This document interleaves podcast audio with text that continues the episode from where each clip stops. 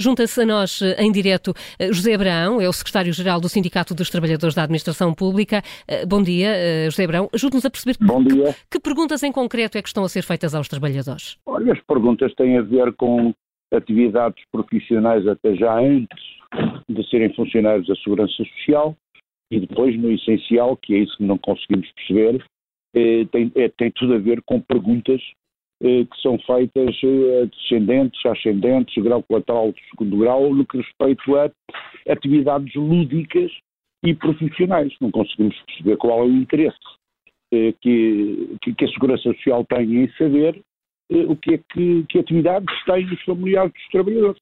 Razão pela qual temos já marcada a reunião para a semana com o Conselho Diretivo eh, do Instituto da Segurança Social, com o objetivo de se perceber, porque receamos a devasta da vida privada das pessoas, receamos eh, que depois eh, todas aquelas declarações não sabemos onde é que vão parar e para que vão servir objetivamente. Portanto, o nosso problema neste momento é perceber, é procurar compreender a razão de ser desta declaração não fará sentido no nosso entendimento e terá a ver, eh, eventualmente, com questões de natureza constitucional, de natureza legal eh, e da proteção dos dados de cada trabalhador no Instituto da Segurança Social. Mas estamos a falar sempre aqui de perguntas em aberto ou há hum, itens concretos que devem ser respondidos?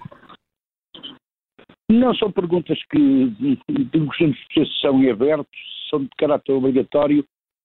Porque aquilo que nos tem chegado por parte dos trabalhadores é sobre declarar o quê? Vamos declarar uma atividade desportiva, como a balé, como qualquer outro tipo de atividade do tipo, que interesse terá isso, percebe?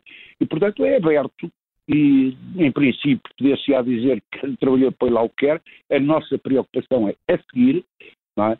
Uh, se não declarou ou se declarou a mais que impacto que isso pode ter e que pode e, e, e ao que é que pode conduzir eh, dentro do Instituto da Segurança Social. Hum. E, portanto, antes de mais, não se consegue compreender, é incompreensível, eh, os trabalhadores não estão satisfeitos eh, com este tipo de perguntas e vamos agora ver na próxima reunião o que é que se pode entender deste Código de Conduta, quando até era pressuposto que pudesse ser negociado com as organizações sindicais, eh, que pudessem ser ouvidas, que pudessem ter emitido parecer, mas nada disso aconteceu. Nada disso aconteceu até lá, até essa reunião, José Abrão. Uh, tem conhecimento se os trabalhadores estão a preencher este inquérito? Uh, que recomendações é que o sindicato faz nesse sentido?